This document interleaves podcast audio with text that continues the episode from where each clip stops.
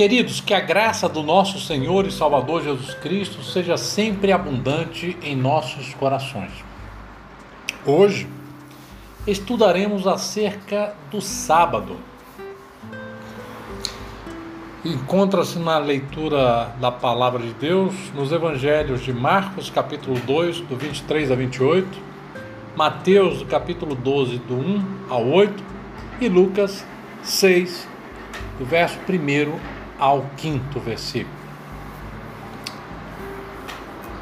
Quando nós lemos esta passagem, nós vamos nos deparar com Jesus falando a respeito do que está escrito lá no livro de Levíticos, no capítulo 19 e verso 9 a 10.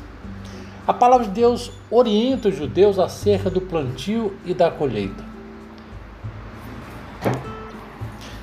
Deus mandou os judeus cuidar dos necessitados e orientou que as espigas do canto das lavouras não deveriam ser colhidas, provendo assim o alimento para os pobres e os viajantes que passassem pela estrada. Quando lemos que os discípulos estavam colhendo espigas no caminho, era justamente as espigas dessas lavouras, feitas pelos judeus que deixavam nas extremidades sem colher, para que os pobres e viajantes pudessem se alimentar. Mas a lei, ela também orientava que os produtos agrícolas não poderiam ser colhidos no sábado.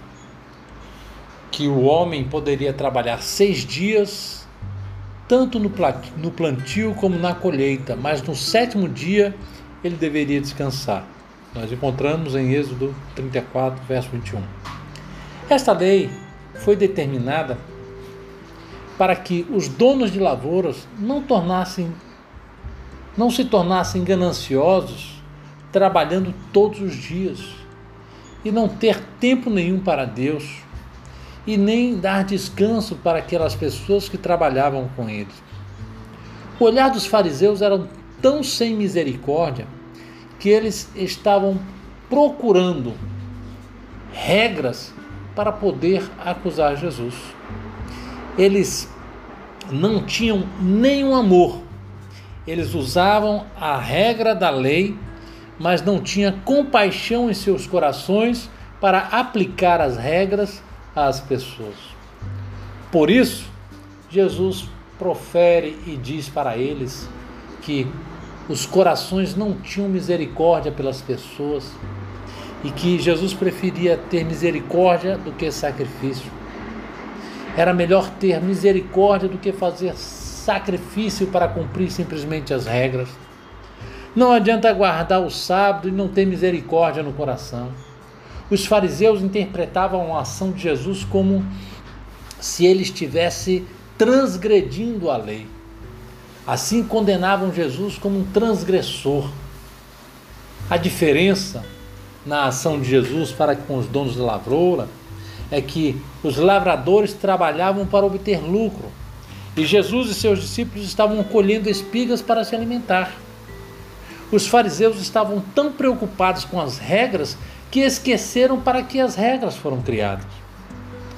Quando Jesus usa o exemplo de Davi, quando Davi entrou no, no templo e comeu o pão da propiciação, e deu para seus companheiros, o Senhor não imputou o pecado a Davi, pois ele estava alimentando as pessoas famintas, mostrando que as acusações feitas pelos fariseus eram ridículas. O sábado não foi feito para beneficiar a Deus, e sim para beneficiar o próprio homem. Não existe vantagem para Deus que o homem repose um dia na semana. Mas Deus, em seu infinito amor para com os homens, instituiu um dia para o descanso. O verdadeiro motivo que Deus instituiu o sábado foi para que os judeus pudessem ter um momento de lazer, um momento de descanso, proporcionando comunhão com a família e um momento para adorar a Deus. O trabalho dos sacerdotes era prestar culto, e os próprios sacerdotes trabalhavam no sábado justamente por estarem fazendo adoração a Deus, eles eram permitidos a trabalhar. Mas os fariseus na realidade, queriam ter motivos era para acusar Jesus.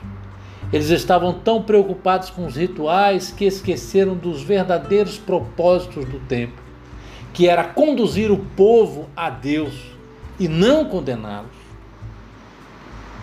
Nós precisamos ter cuidado, irmãos, quando vamos falar do amor de Deus para as pessoas, quando vamos anunciar o evangelho de transformação pois em nossos corações deve estar cheio de compaixão para com os perdidos.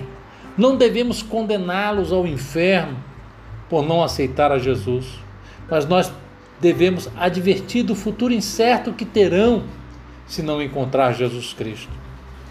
O inferno ele foi feito para o diabo e seus anjos, não para os homens, porque o desejo de Deus é que todos os homens alcancem salvação. Então a condenação não está em nossos lábios, mas sim na escolha de quem não aceitar Jesus como Salvador. Que Deus abençoe grandiosamente em nome de Jesus.